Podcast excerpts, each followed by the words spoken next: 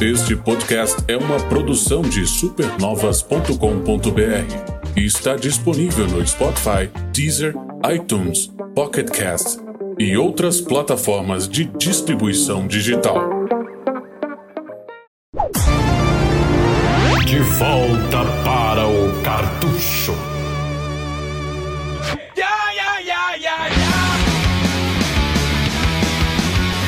Estamos aqui de volta para o cartucho com Crazy Taxi. Então, isso quer dizer que a gente veio cheiradão de Uber hoje, derrapando. cara, alguma coisa, o cara escutou, sei lá, Offspring na rádio hoje de manhã, né? Não, vamos ter que falar de Crazy Taxi hoje de noite, é um sinal isso aí, né? Exatamente. Com camisa floral, o cara lá. e tudo. Cara, meu, vamos. O Greg já me disse que ele também já jogou esse jogo, e eu acho que tu é fã dele também, né, Greg? Isso, alguém não, não ser, né, cara? É, jogo de corrida e arcade, pra mim, é a combinação E- perfeita. E tá com uma sonzeira bem louca no fundo, né? É. Ah, cara, tem bastante coisa até pra falar desse jogo. Ele. Ele. ele eu acho que. Ele é um dos principais símbolos do Dreamcast, né? Se, eu fosse, se alguém dissesse, me, me fala três jogos de Dreamcast, ia vir Sonic Adventure, Crazy Taxi e Shenmue, eu acho que é os, os jogos que vêm na cabeça primeiro de alguém, assim. Yes. Ele é original de arcade em 99 e em 2000 recebeu uma versão, um, um baita upgrade pro Dreamcast, assim, que foi, foi imortalizado, né? Aliás, as versões de arcade pro Dreamcast sempre arrasa- arrasavam, né? Eram incríveis, né, cara? Por causa que eles- os arcades já usavam a placa Naomi, né? Que é a mesma do. Quando não era idêntico, era melhor. O Capcom e a Naomi mesmo, né? Com a placa Naomi. É, é aquela coisa, aquele tempo a mais que eles tinham, ele acrescentava conteúdo, né, cara? Então aquele imediatismo de jogos de arcade tinha um fator de replay grande. Até jogos antigos, né? O Gel, por exemplo, ganhou o, o King of Fighters 99, ganhou Nada versões com né? coisas 3D de fundo, né? Meu, é, o Dreamcast tem uma nostalgia muito forte no coração de todo mundo, né? Os falam de retrô, dizem que ele é o último console retrô e tal.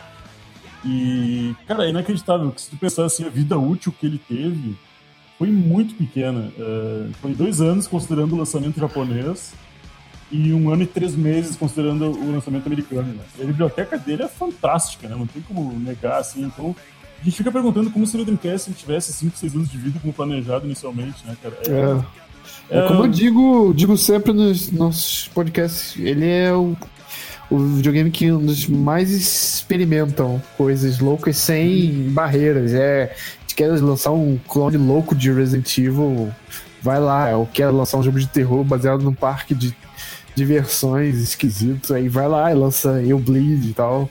O console é. bem não tem medo de nada, assim. É verdade. É, ele é lembrado. E a SEGA pagou o preço por isso, de certa forma, né? É, existe umas. é, Teve esse lado que às vezes não muito mercadológico, né? Mas o, o Crazy Taxi ele, ele representa bem esse, esse período de, de, de originalidade dentro de um gênero, né? De corrida, no caso. Que a SEGA tinha muito, né? Essa parte meio rebelde, né? De que nem um maluco na estrada, assim, isso é bem a cara dela, eu acho, assim.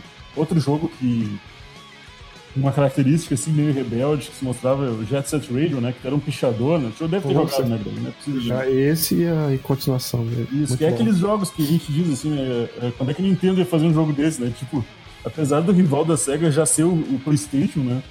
É quando certa pra mim é o Dreamcast. né? É, o Dreamcast pra mim é quando a SEGA tava começando a tirar as rodinhas e conseguiu seguir um rumo de forma que não era só seguindo os passos da Nintendo. Acabou.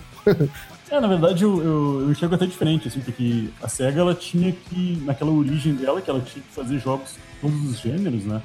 Na verdade, ela é muito além dos gêneros que a Nintendo representava, né? Por exemplo, o Streets of Rage é uma resposta ao Final Fight, né? Final Fight não é da Nintendo, mas a Nintendo tinha o contrato da época com a Capcom, né? Isso vale para vários gêneros, né?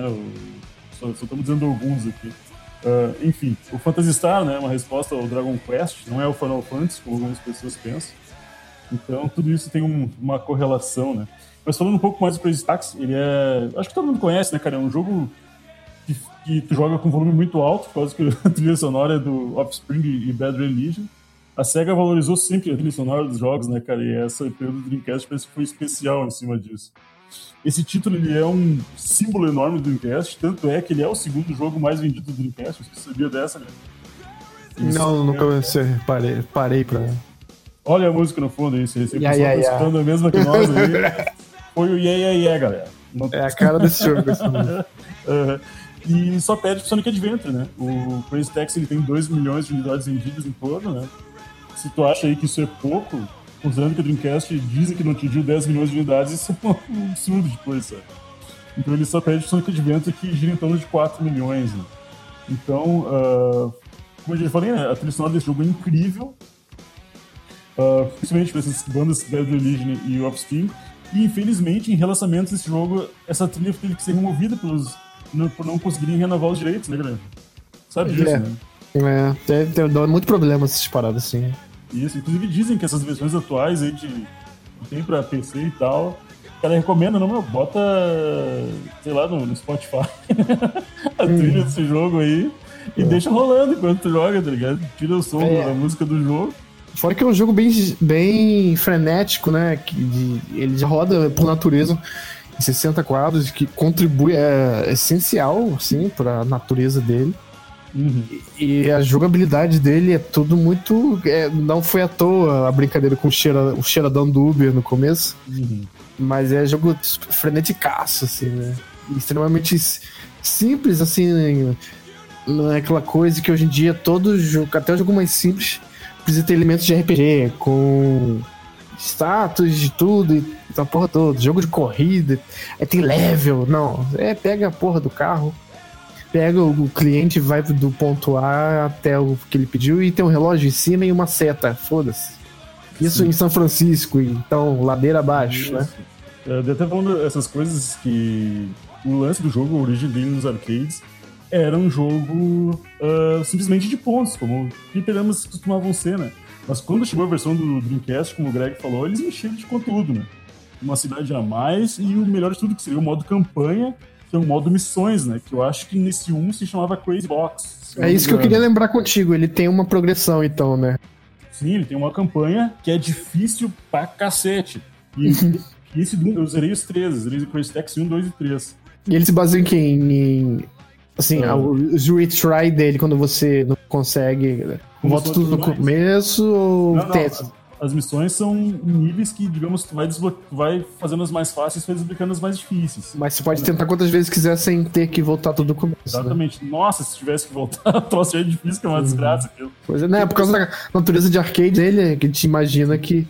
Podia ser difícil a esse nível, não, mas o troço é, é difícil o suficiente. Do, do e fazer você voltar tudo, né? Caso você errasse. E, e é interessante, cara, que uh, superficialmente parece que o jogo não é complexo a jogabilidade. Mas as primeiras fases do modo campanha, na verdade, são, são bem fáceis. São tipo um tutorial para aprender as manobras, os arranques. Uhum. Estilo aqueles do, sei lá, um arranque parecido com Mario Kart, assim, que já sai disparado e tal. Coisa Sim. assim que tu aprende nas primeiras missões do, do modo campanha. E que, olha, a, a, dificuldade delas disparam lá pela metade. Assim, tem muita gente que para de jogar nesse momento. Uhum. Um eu ainda acho legal porque deu, é o mais fácil, apesar de ser bem difícil. Né? Mas olha, é, é incrível. É, como eu falei, eu zerei os três e apesar da dificuldade, a qualidade do jogo te segura a ponto de querer ir até o fim. Os uhum. táxis, né, tem uma característica levemente diferente com, com os jogos da época, né? Um, um pouco melhor aceleração, outro melhor velocidade final, aquela coisa e tudo mais. Uh, uma curiosidade interessante é que recentemente tem uma entrevista com o Kenji Keno, né? Kano, uhum. Keno, que é o desenvolvedor desse jogo original da trilogia. E segundo ele, ele tem interesse, cara, em voltar com a série, sabe? Fico imaginando se, se isso é possível nos dias de hoje ou não. Até perguntar pro Greg qual é a tua opinião de mercado sobre isso. De mercado acho meio foda-se, mas eu queria. Porque esses uma... returns aí de burnout que fazem, eu piro muito, assim. E não é diferente com o Chris Tex. Mas nessa, nessa onda de remakes, assim, tu vê que o passado tá sendo bastante valorizado, né, cara? Inclusive, a própria SEGA, né, tem um estúdio lá na Europa que tá fazendo os remakes do Panzer Dragoon 1 e 2. Deve estar tá sabendo disso, né? Uhum. E, é, e, e, com a parcela de, de casualidade que o Switch possui, acho que seria uma boa. Eles... É, é Switch e PC, né? Se não me engano, esses, esses, esses, jogos. E eles já falaram que a probabilidade de eles fazerem, depois de pronto, esses Panzer Dragons 1 e 2, eles vão fazer o House of the Dead 1, né? Então, cara, eu, eu, eu gostaria de, de que o PlayStation voltasse. Eu acho que a, ausência da SEGA no mercado de consoles faz um, é, um pouco essa mesmice dos dias de hoje, que a gente já conversou tanto em outros podcasts, né? Parece que ela, essa, essa experimentalidade, que é a palavra que o Greg fala, eu gosto dela, uhum. faz falta por parte da SEGA no mercado hoje em dia, né? As pessoas uhum. assemelham muito a SEGA, uh, que, é, que é o Xbox, a Microsoft ficou com o espaço da SEGA, né? Mas eu acho uhum. a Microsoft tão conservadora, cara, que eu não consigo fazer essa relação que tanta gente faça. É uma verdade. É. é. Uma coisa interessante que nem o Greg falou, né? Que os jogos eles se baseiam em cidades, né? O foco do primeiro é São Francisco. Se não me engano, eu acho que o 2 é Los Angeles, o 3 é Nova York, ou algo assim, não tenho certeza, mas o primeiro tem como base o São Francisco. Tanto é que de cara já dá de frente com aquela ladeira, né? Que, por sinal, uhum. foi a, inspiração das primeiras fases do Sonic Adventure 2, né? E não é uhum. coincidência, a equipe da SEGA passou um bom tempo em São Francisco, sabe? Por isso que ele tem essa influência nesses jogos, sabe? Uhum. Então, o interessante desse jogo é o capitalismo nele. Você lembra que tem merchan de tudo que é coisa nos lugares para levar as uhum. pessoas? Da uhum. Pizza Hut, KFC, fila. Escambau, é. assim. É, e assim ele se pagou. é, pois é, tem a razão pelo, pelo qual chegou uma trilogia, né? Uh, infelizmente ficou na trilogia, né? Ele teve um, uns spin-offs, mas a franquia. O 3, né? Já, o Dreamcast já tava fora, já, então o 3 foi pra.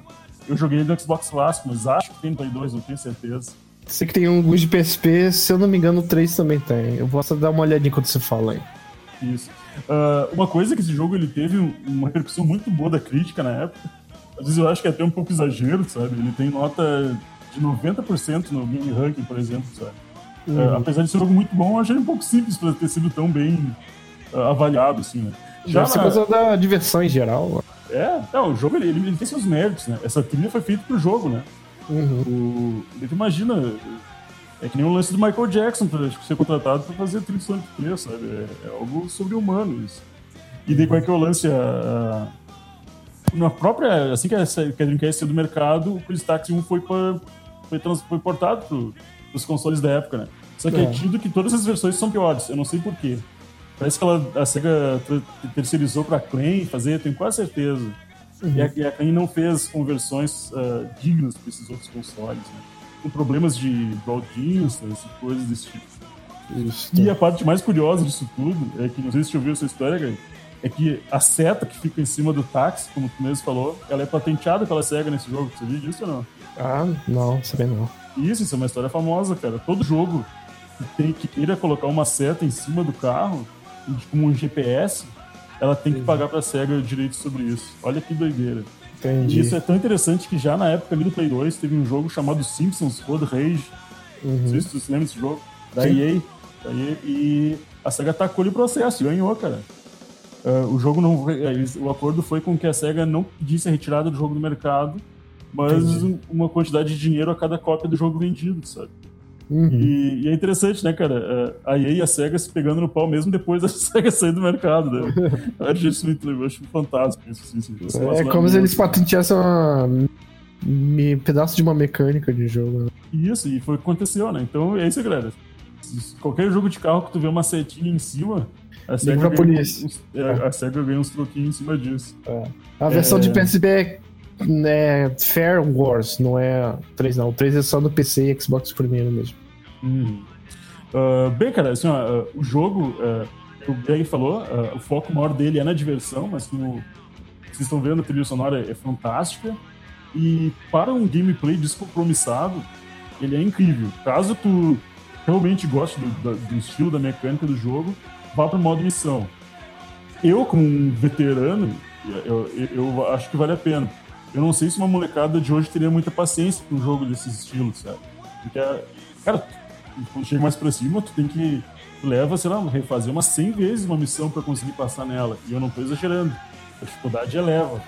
Mas eu acredito que seja uma dificuldade compensadora que a qualidade desse jogo paga esse sacrifício de, de tentar. Eu, como falei, zerei os três, né? Isso é sinal que o cara é fã da franquia mesmo. E tu, Greg, o que tu, tu, tu, gostaria, mas acho que essa franquia não volta mais, cara. É, como eu disse, por mim eu voltaria em forma de um porte para porte para porte não, um jogo, né? Para Switch, um remake pode ser também, né? É, e aí redefine a música lá e tal. Isso, essa seria a parte mais difícil, né, cara? Eu acho que às vezes eu penso que seria melhor um 4, porque talvez seja menos trabalho, tá ligado? Uhum. Conseguir esses direitos em cima dessas marcas todas que esse É porque tem muito desenvolvedor que fala, ah, Pô, é assim, se for pra fazer voltar alguma coisa nova, eu prefiro fazer um novo do que ficar gastando tempo da minha vida refazendo algum jogo. Que nem o cara falou do Silent Hill lá. Então é, se, é como o jogo tem uma mecânica bem simples assim, acho que não faria mal se fosse um 4 ao invés de um remake. Né? Pra mim, acho que até melhor novos mapas, né? Mas eu fui me perguntando, será que o custo de produção dele seria alto? Eu acho que não, sabe? Acho que não, acho que o que tá embaixo mesmo é a popularidade de jogos do tipo. Sim, ele não venderia o mesmo que vendeu. É. Eu tô vendo aqui porque é, tem versões de celular aí em 2014 e tal. Então é onde ele. É, uma, é triste, né? Ver onde ele foi parar pra poder ganhar alguma coisa. Né, hum. né? E a versão de PC que eu falei, que é Fair Wars, ele é 1 e o 2, é um pacotinho com 1 e o 2 juntos. Hum. Fica a dica. Bem, é isso aí, cara. É do caramba, vale muito a pena conhecer o, o jogo, né? Quem não conhece. Quem teve um Dreamcast, com certeza jogou, como o Greg falou aí. Veio junto com o Dreamcast, né, Greg? Falou, né? Tamanha popularidade que ele tinha, né? Isso. Então, é isso aí. Quem sabe um dia a gente fala da, das sequências que também tem as suas peculiaridades e características únicas, assim.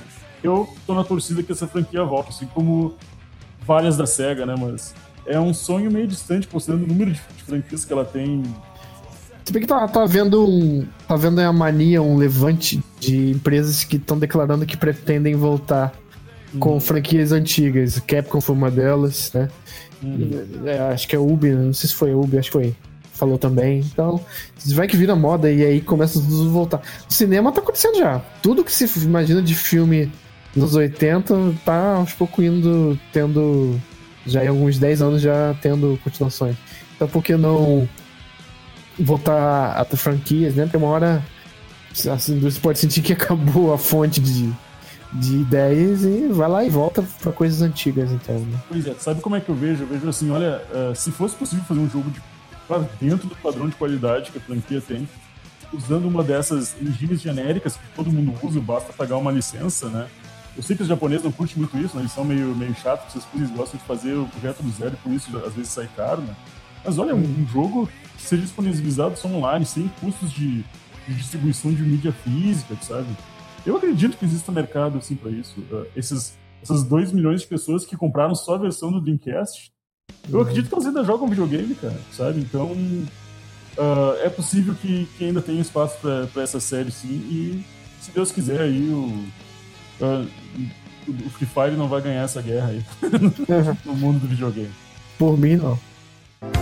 Gostou do nosso podcast e quer ver seus jogos favoritos aqui? Quer compartilhar alguma história ou sugestão? Manda um e-mail pra gente no contato supernovas.com.br. Este podcast é apresentado por Romulo de Araújo e André Rochel, edição Romulo de Araújo e voiceover Gabriel Ruggiero.